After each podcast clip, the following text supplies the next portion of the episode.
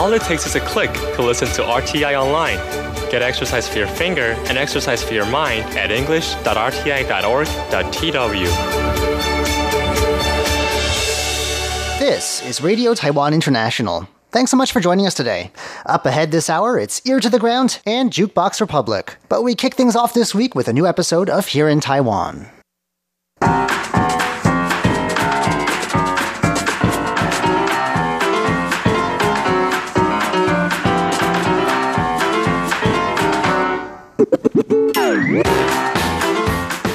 Welcome to Here in Taiwan. Today is Monday, July 29th. I'm John Van Trieste, and joining me here in the studio today, we've got the one and only Leslie Liao. Hello, everybody. And the one and only Paula Chow. Hello. Up next, we'll be hearing about a taxi museum that's just opened up in Taiwan, then an incentive program that's trying to get women to go get some health checkups. And speaking of health here in Taiwan, are our emergency rooms being overused? We'll be hearing about some ridiculous statistics about how our good healthcare system is being abused. All that coming up next. Please stick around.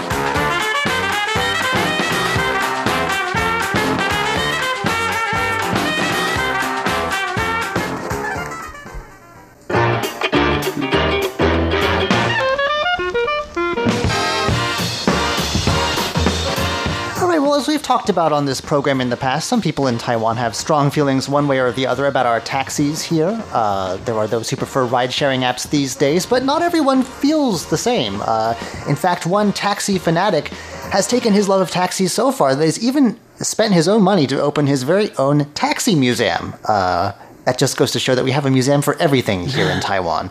Uh, this has just opened, apparently, uh, about uh, like two or three weeks ago um, in Suao Township, which is an interesting location. There's not a whole lot going on there. Yeah. I, I, I've been there. There's a cold spring that the area is known for. I've, driven through it on I've my way to So- somewhere else. So, uh, so I guess we're kind of in agreement. An interesting choice of location, but I guess land there is probably not terribly But there aren't many taxis there. a good point, Paula. Good observation. very I good don't point. understand. Well, maybe that's the place where he could afford to open it. Uh, a bit out in the countryside there. And um, it's starting out with a temporary exhibition that's only going to run through August 9th, but it's a good start anyway. Um, let's, let's, let's meet the creator of this museum. His name is Li Chi Chung. He's been collecting taxi related items for almost two decades. And when I say taxi related items, I mean anything that has to do with taxis. He's even bought Starbucks city mugs. You know the ones that they have where like they'll have Taipei on them Yeah. or I imagine New York mostly, but anyone ones that have taxis on them. He's bought them just because they have taxis on them, and he's also even bought women's fashion items because they have taxis on them. I've, I've never seen a woman's fashion item. Well, I guess maybe I'm not looking hard enough. Interesting. This is like how Women's do you fashion get? items? I guess on like Taobao or Amazon, you can find anything. So Oh yeah. Th- I'm sure type in taxi and they'll pop up. Anyway, that's how committed he is to taxis and everything taxi related. So uh, this museum is actually his 50th birthday gift to himself. But where did it all begin? You know, it's kind of a, this lifelong exception. We, for that, we have to go back to 2000 when Lee took a trip to New York City, a place known for its yellow cabs. And uh, there he spotted a toy taxi sort of souvenir with a license plate that happened to include his birthday on it and he loved, fell in love with it, and uh, from there an obsession was born. Um, as his collection grew, he decided to open a museum a long time ago, but it took him a while to find this place. Actually, uh, another place that he had been thinking about was in Okinawa, Japan. Another place that, that I'm not sure if they have taxis there or not, to be honest. I've never been. Um, it's only an hour from here, but by plane, but it's like maybe not an urban taxi filled area. There are just so many question marks for me. Like, how did he decide to go all the way with this taxi fascination? And then at the same time, like, how did you decide Okinawa is a place he wanted know. to go? But and then he settled on Suao, which is another mysterious. There we go. but he decided that to buy an old warehouse there and convert it, and so he did, Hmm. and it's open now. So a dream come true. Now, uh, of course, it wouldn't be a, a taxi themed collection without some actual taxis in it. There are five taxis on display. No word on how much they cost because they're antiques. These taxis. The whole entire cars, Entire right? cars, including the oldest one is a 1957 Mercedes-Benz 180. I didn't know Mercedes-Benz. Did Mercedes-Benz serve as taxis? That's a bit fancy for taxis. It must have been like Germany or something. I don't know. But that must have cost a fortune. Well, maybe that's why he opened it in a warehouse instead of somewhere where taxi lovers may congregate. That's true. Uh, the other ones he's got for car lovers out there, you may know these models: a 1962 Datsun Bluebird 312, a 1967 Austin FX4, a 1972 Checker Marathon, and a 1988 Yulon Sunny 303. I've never heard of any of these cars, but they come from all over the world. So it's a diverse collection that represents taxis in every part of the world. Uh, he's also got license plates, model cars, and even taxi meters that he's brought from, get this, Indonesia, Thailand, Japan, the UK, and the US. So he's been across the world in search of taxis, I guess. Is that even legal to just buy up a taxi meter? I mean, if it's expired or old or That's true. not in service anymore, I mean, there's I doubt there are laws that like specifically prohibit you from doing that. Like, Yeah. who, would, who would think of that? Um, of course, it doesn't stop with taxis. He even has he delves into some of Taiwan's own past by looking at auto rickshaws, sort of the predecessor of the taxi, I guess, which were used here in the 1950s, as well as some other Nissan Bluebird vehicles, apparently not taxis, that just he just has because as one does, and they're from Japan. But you know, the question I guess that's on everyone's mind now is probably why. And so his explanation for what, what really drives this obsession is his feeling that a taxi is like a city's business card. Mm. It's their their face to the world, I guess. I mean, New York's cabs are iconic. London's black cabs, the old ones, those are also very well known. Mm-hmm. I can't think of any other famous taxi cabs, but then again, I'm not a taxi collector. So I'm sure there are other cities that are known for their taxis too. And so if a picture of a city has a taxi in it, he says that you can tell what city it is and what decade the picture was taken in. Um, and he's made it kid friendly too, which is surprising. He's lowered the shelves specifically so that kids can have access. So he, I guess he wants to pass on his love to the next generation. Wow. Um, and there's so much stuff in there that he actually had to get a conveyor belt, like those used in sushi restaurants, so that you could get all the model taxis he has and I guess get a good look at all of them. They circulate. Sounding very expensive by the minute. And exotic. I've never seen a museum with a sushi conveyor belt in it. Very true. I mean, unless it was a museum of sushi. Sushi. Um, anyway, he hopes that it will boost sort of the social stature, sort of the way we think about taxi drivers, and also give them confidence and encourage them to improve their service, uh, which I guess some people feel might, might need to be happening. It's good on him that he wants to share this entire collection. This sounds like a very, very exquisite. I know, and it does kind of make you feel like maybe we are losing something with ride sharing when anonymous regular cars are becoming the new taxi. That is true. It also makes you think about all the taxis you see around Taiwan. Like, there's no centralized model, right? There are cars that are more popular than others. They're usually yellow. We call them xiaohuang. That's They're true. Little yellow. That's the stereotypical nickname for a taxi Mm. here. Though I think they come in other colors now. Um, but yeah, um, I guess uh, it's a good way to learn about taxi culture. And if you're as obsessed with taxis as he is, maybe you'll make it all the way over here to Suao to check it out. I guess it's safe to assume his favorite color is yellow. maybe.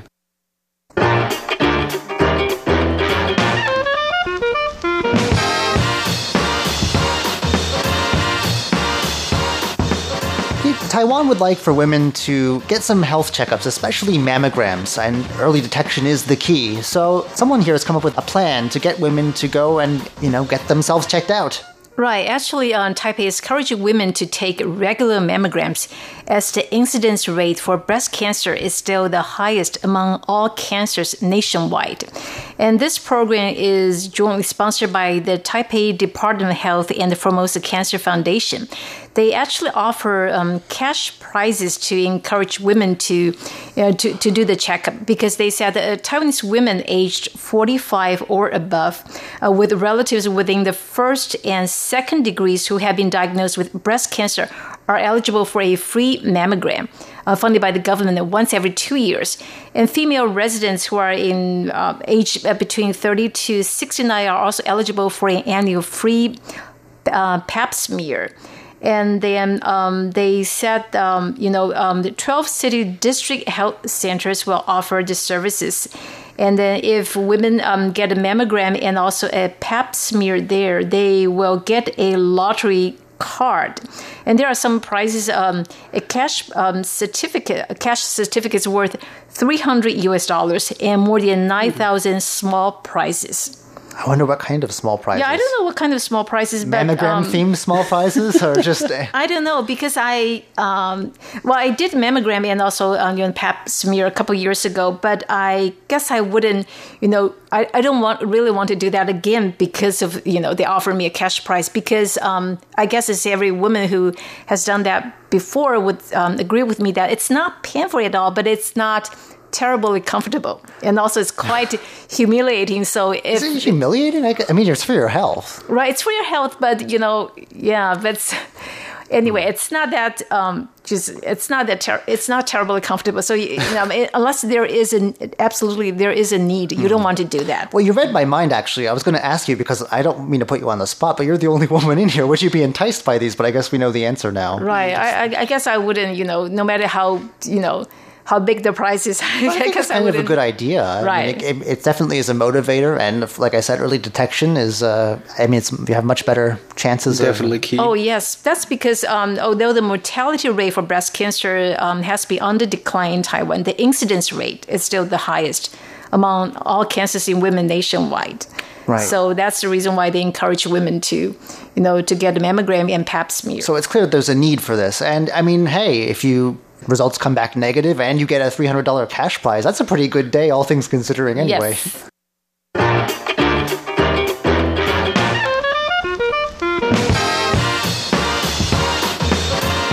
But speaking of health, we do sort of have it too good here in Taiwan. Uh, I have a friend who was considering moving here and has a sort of a health condition and was very shocked to hear about sort of the general costs we pay for, you know, medical attention here in Taiwan.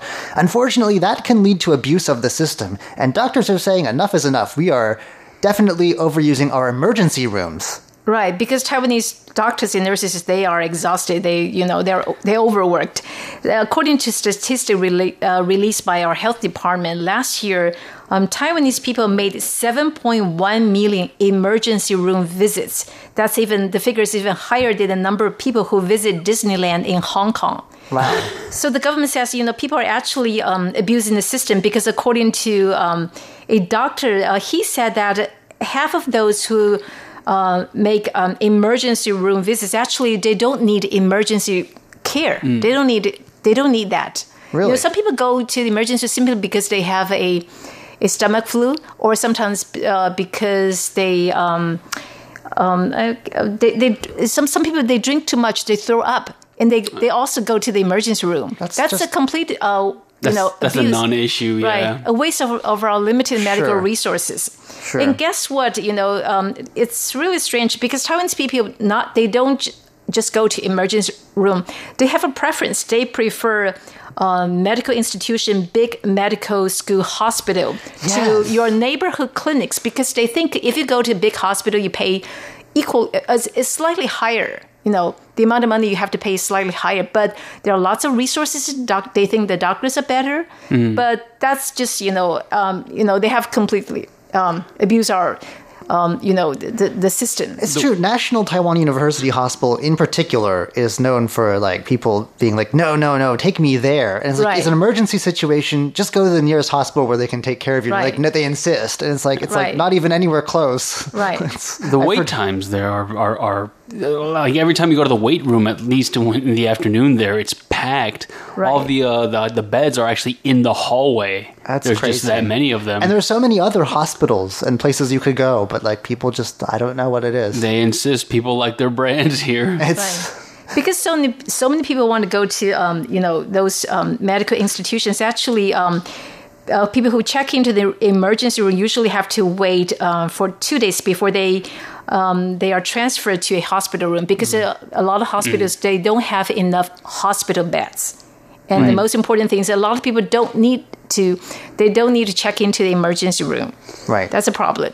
I think most of the people just panic when they feel Yes. some kind of pain. They're like, "Oh no, this is going to be really bad." But pain is all part of illness in any sense of the way, severe or non-severe. I think that we should point out something important in the wording of the Chinese article that Paula has, though, because it means the word actually means like visits. That doesn't mean visitors, which means that certain people went back multiple times. So it's Oh, like a, yes. a certain segment of the population is the ones doing this. It's not just like everyone, Seven million times. That's a lot. but like a small sliver is probably responsible for a good chunk Yeah. of that. I've heard stories of like right, hypochondriacs who like go to one doctor and then go to a different one. Just it's just it's affordable, so we kind of You really can't. it's sort of the downside to that is that it strains the resources that we do have. Yeah, you can't really overplay just how convenient it is. I remember last year, around prob- this time last year, that was when I went to the emergency room. It was 11 o'clock at night. and uh, I saw swelling on my leg and it turned very, very red. I was very concerned. I was like, this looks like an emergency room issue. So I went there at 11 o'clock at night, and uh, it was actually re- relatively empty. It was one of the biggest um, uh, hospitals in Taipei City. It was Taipei General uh, Renai branch. And uh, it took me 20 minutes and 250 NT later, which is less than 10 American dollars. It's amazing. I had all the medicine I needed. I was out. And when I went to the emergency room in the States, I waited for six or seven hours and ended up with a bill that was about 10,000 American dollars. Yeah, Wow. I've never heard of anyone here going bankrupt because of medical bills. Yeah. it's. I mean, we take it for granted though. It's some, a bit unfortunate. 110%. That's we need to be a bit more careful about huh? We do. how we use our medical resources. Certainly.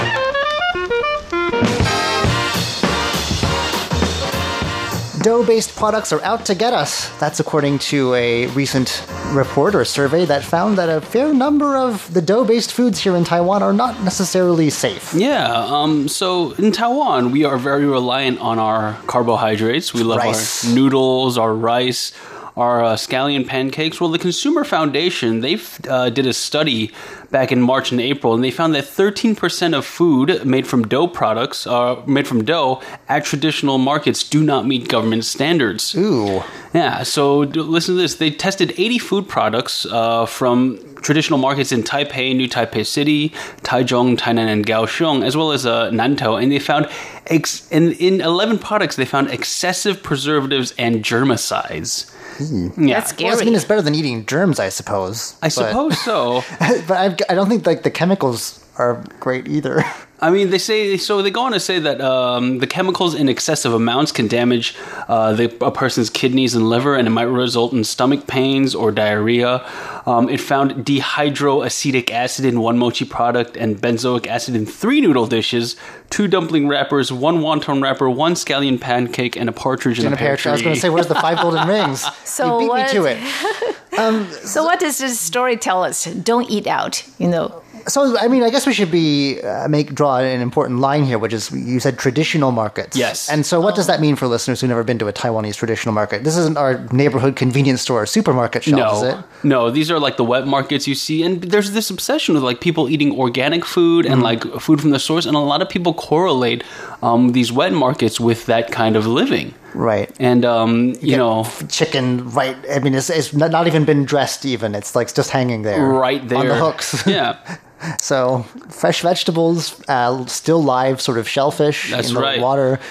So Uh. the Consumer Foundation did say uh, you should avoid products with unnaturally white color or a pungent smell. But that's a lot of things have pungent smells. I mean, I don't. Yeah, I don't really know. where- tofu. Like, what are they saying here? Yeah. And an unnaturally white color. Where does it begin and where does it end? I mean, like, can you name the Pantone? key- Like, where does what's unnaturally white? Can you give me the number, the serial number? I don't know. Uh, but I guess maybe just avoid dough is probably a good idea if you're visiting these markets. Low carb diets are all Oh, that's all the rage, aren't they? Is it like what is it? Paleo? Let's go paleo. Yeah. Just avoid the dough. It's all good. So they say the use of preservatives and germicides is uh, banned in noodles, dumpling wrappers, and other dough-based foods. So it's not good that they found excessive preservatives, but like Hmm. Any sign of preservatives would be illegal. Wow. So Yeah. like, why aren't they enforcing it?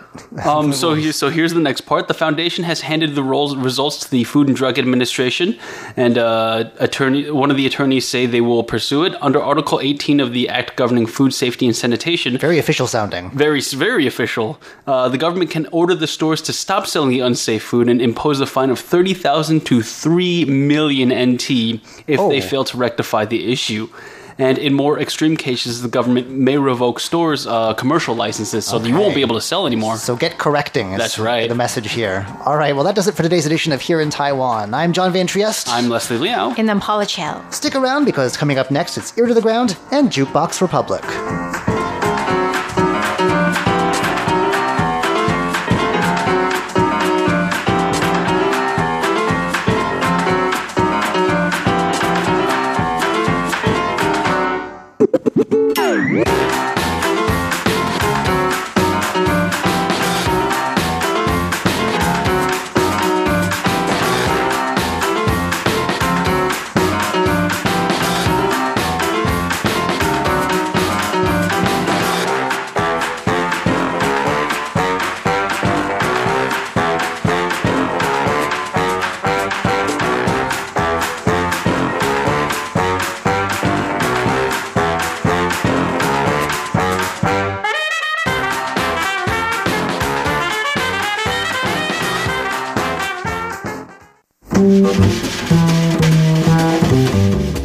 Sometimes when I get caught up in my own life, it can almost feel hard to breathe.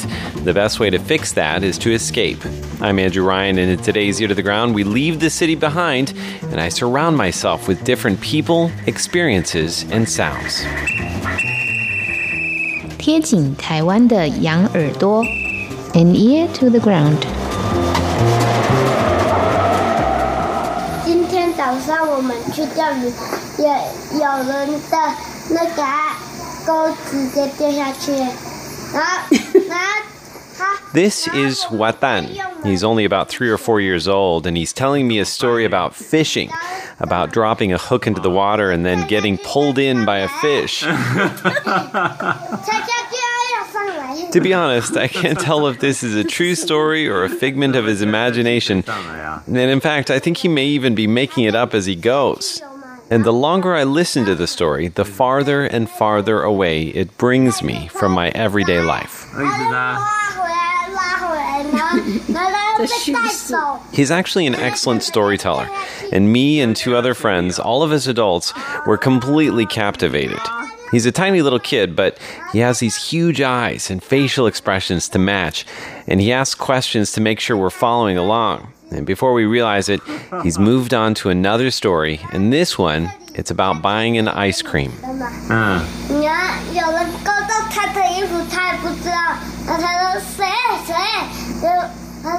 We're sitting in an Atayal tribe village called Nalwa up in the mountains of northern Taiwan.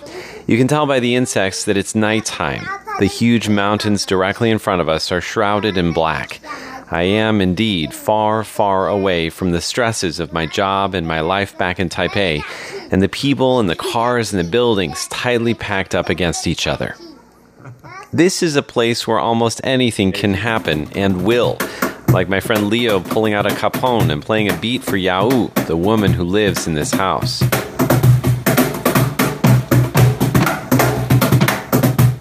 There's no agenda, no deadlines, no schedule, and anyone can appear at any time. Yao lives at the end of a road at the top of a mountain, but the most unexpected things and people cross her doorstep almost every single day. After you stay for a couple of hours, you drop all of your expectations and just go with the flow.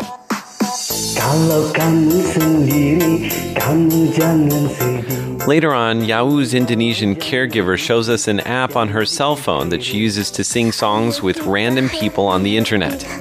Half of the screen shows her, the other half of the screen shows the other person, and they take turns singing a duet. And oh yeah, she she's also dressed up wearing a wig and glasses. It's all part of the fun.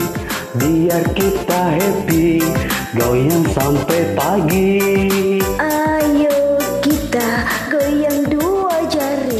On another day, we're sitting across the table next to the front door watching a steady rainfall. Across the valley, a tuft of white clouds reclines lazily on the mountain. Even though it's drizzling, it's incredibly beautiful outside. A little bit later on, I make gingerbread cookies with the kids. Watan is sitting on my lap, and we're filming ourselves biting the heads off gingerbread men. 看，我们要给它吃下去了。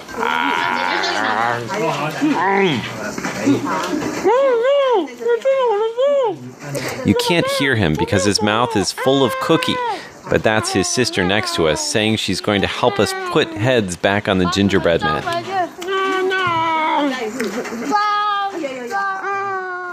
An hour later, a truck pulls up and stops in front of the house.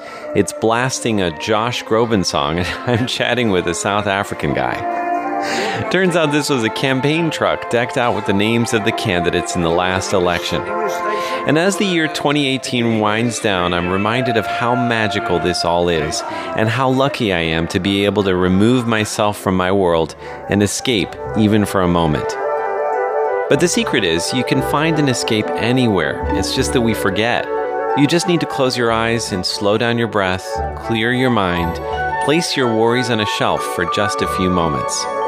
It's a gift to be able to find it and sink into it. It's something I hope I can find more of in 2019, and something I hope you can find more of too. With an ear to the ground, I'm Andrew Ryan.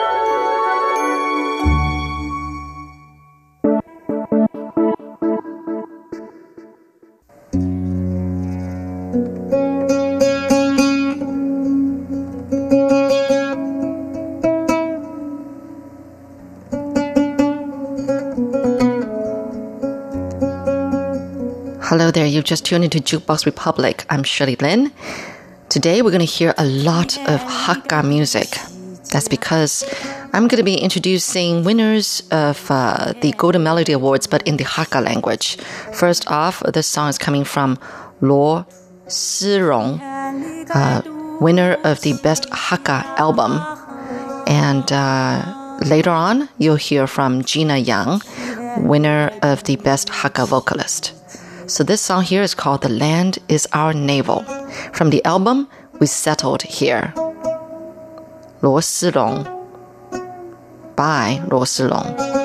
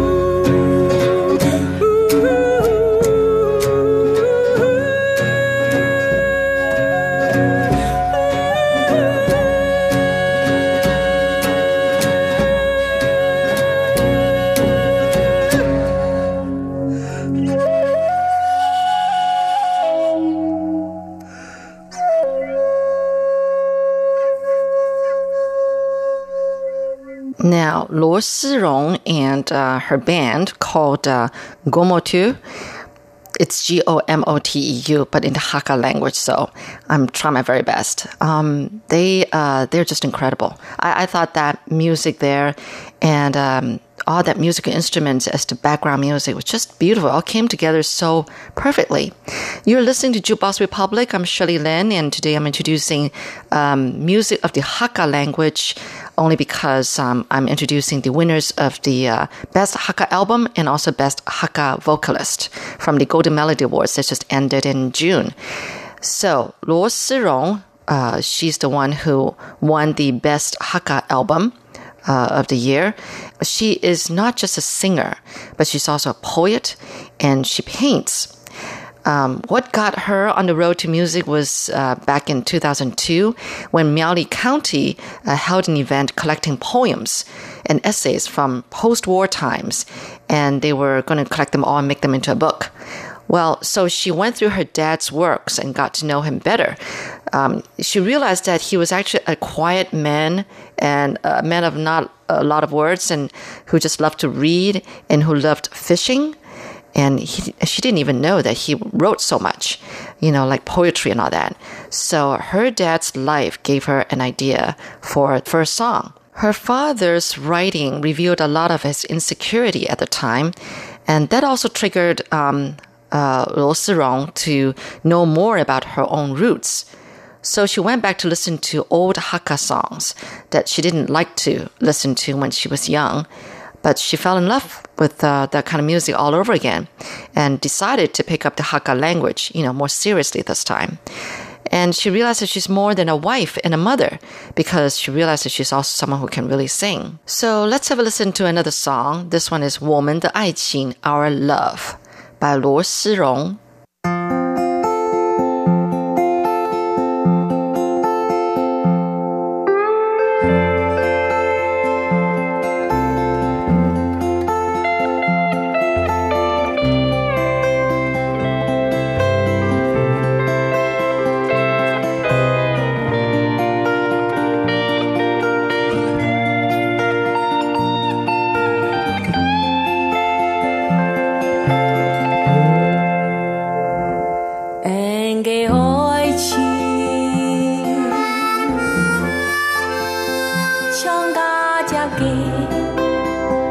两头的树，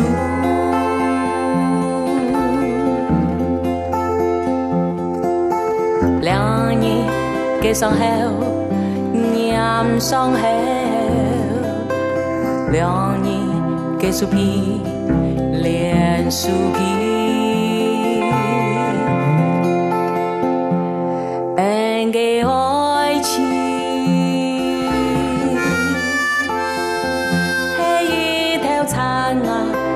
给的树，共同开发，共同建设，共生共死一生年。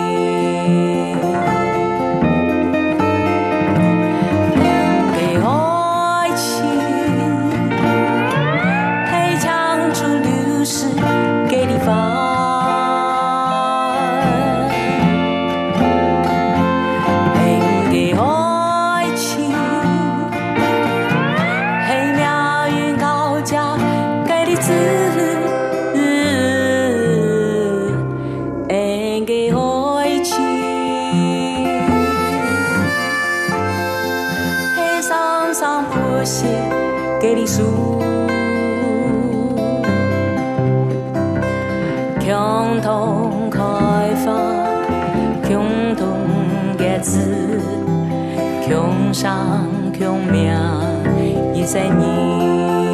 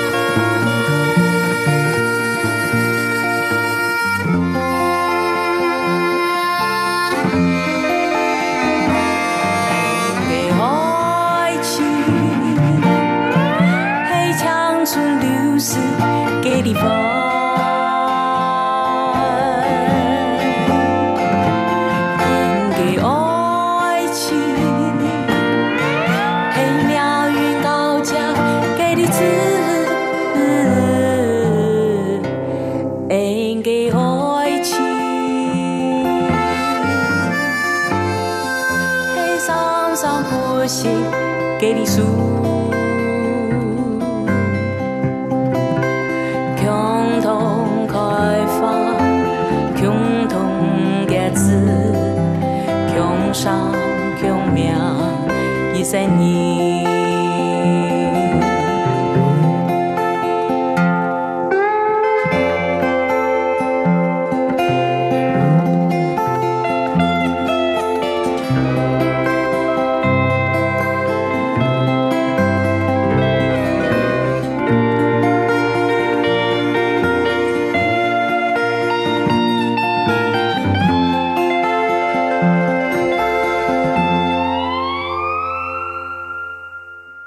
Now, Luo Sirong has a very interesting life story. When she met her husband, he had nothing on him except 100 poems that he wrote. And she said it's because of that she decided to marry him. You know, after a month that they've been together, uh, she proposed to him. She proposed to him and said, Let's get married. So then, after they got married, they moved to the countryside. So they were, you know, living a very self sustained life, self sufficient life and they raised chicken, ducks, grown their own vegetables and flowers. So to get to their house, apparently you had to go on a boat.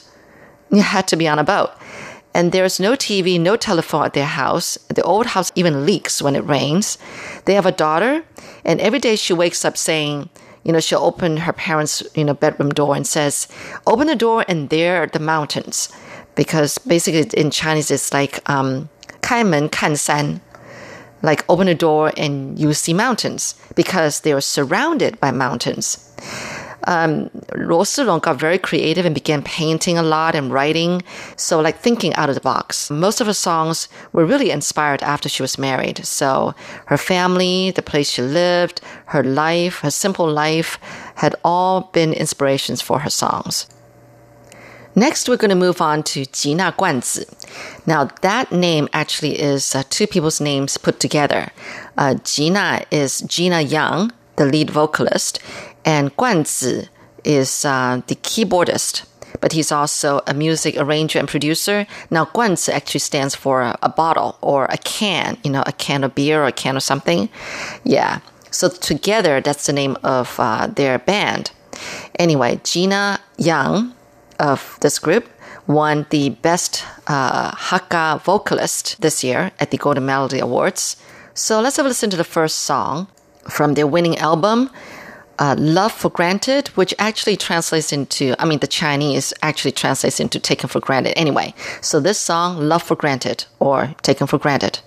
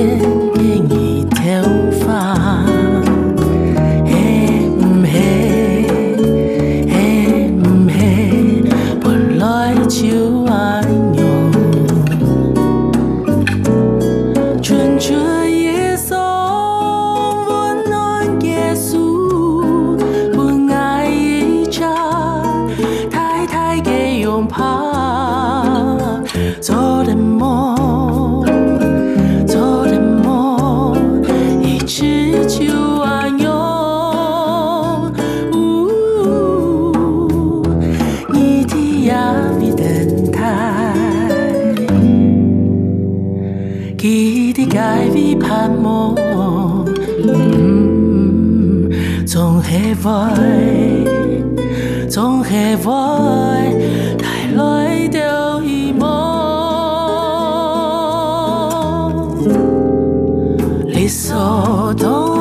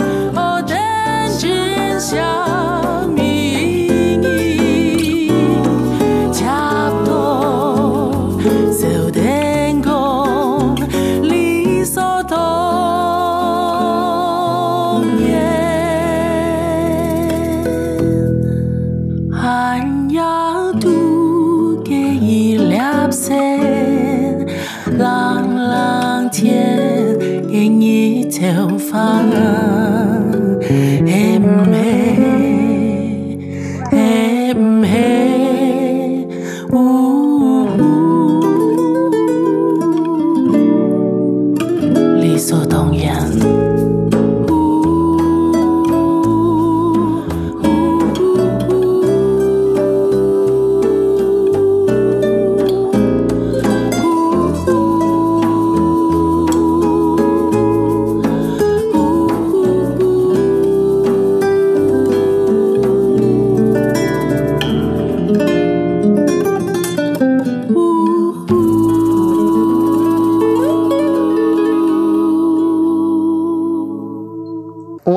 Guanzi met Gina, he thought, what's this woman doing here? She's got an incredible singing voice.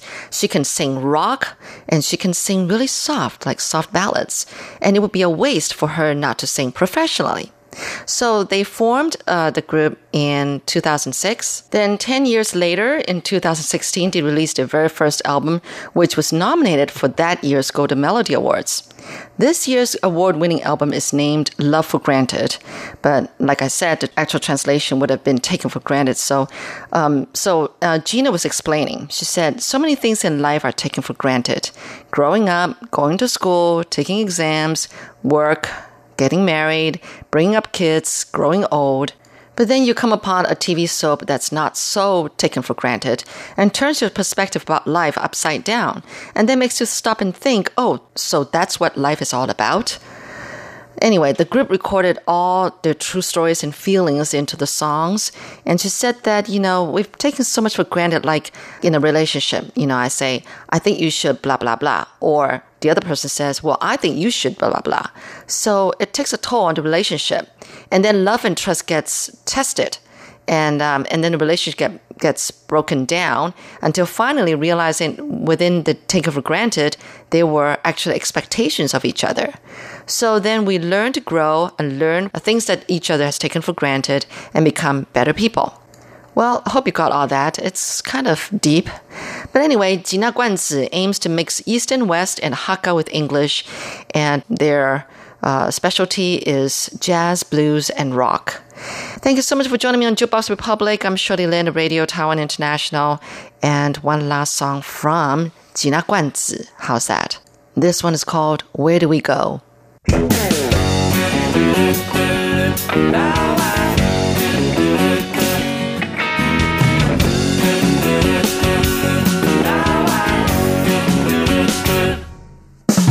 Hey，而我沉默，睇下嘅 腳步冇法度停下来，心已冇出口，仍然要仍然不得強勇嘅夢。Where do we go? Where do we go? 可能愛嘅面容，亦感很有你所賜嘅快樂。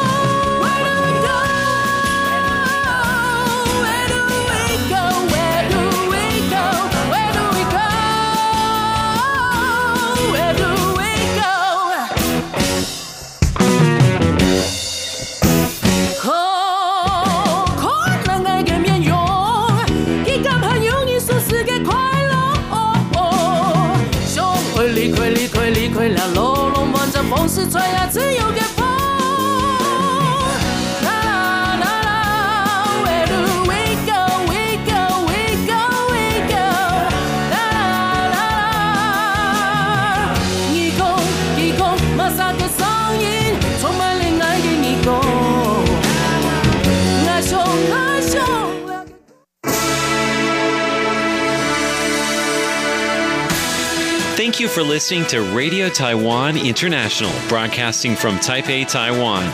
Check out our website at english.rti.org.tw. Again, that's english.rti.org.tw for the latest news and features from Taiwan. You can also listen to our programs and watch videos as well. Our 60 minute English language program can also be heard every day at the following times and frequencies. In southern China and South Asia from 1600 to 1700 UTC on 6180 Again, that's in southern China and South Asia from 1600 to 1700 UTC on 6180 kilohertz. And in Southeast Asia from 0300 to 0400 UTC on 15320 kilohertz. Again, that's in Southeast Asia from 0300 to 0400 UTC on 15320 kilohertz. We'd love to hear from you. Please send your comments to PO Box 123 199, Taipei, Taiwan. Again, that's PO Box 123 199, Taipei, Taiwan. Or send an email to rti at rti.org.tw. Again, that's rti at rti.org.tw. Also, visit us on Facebook.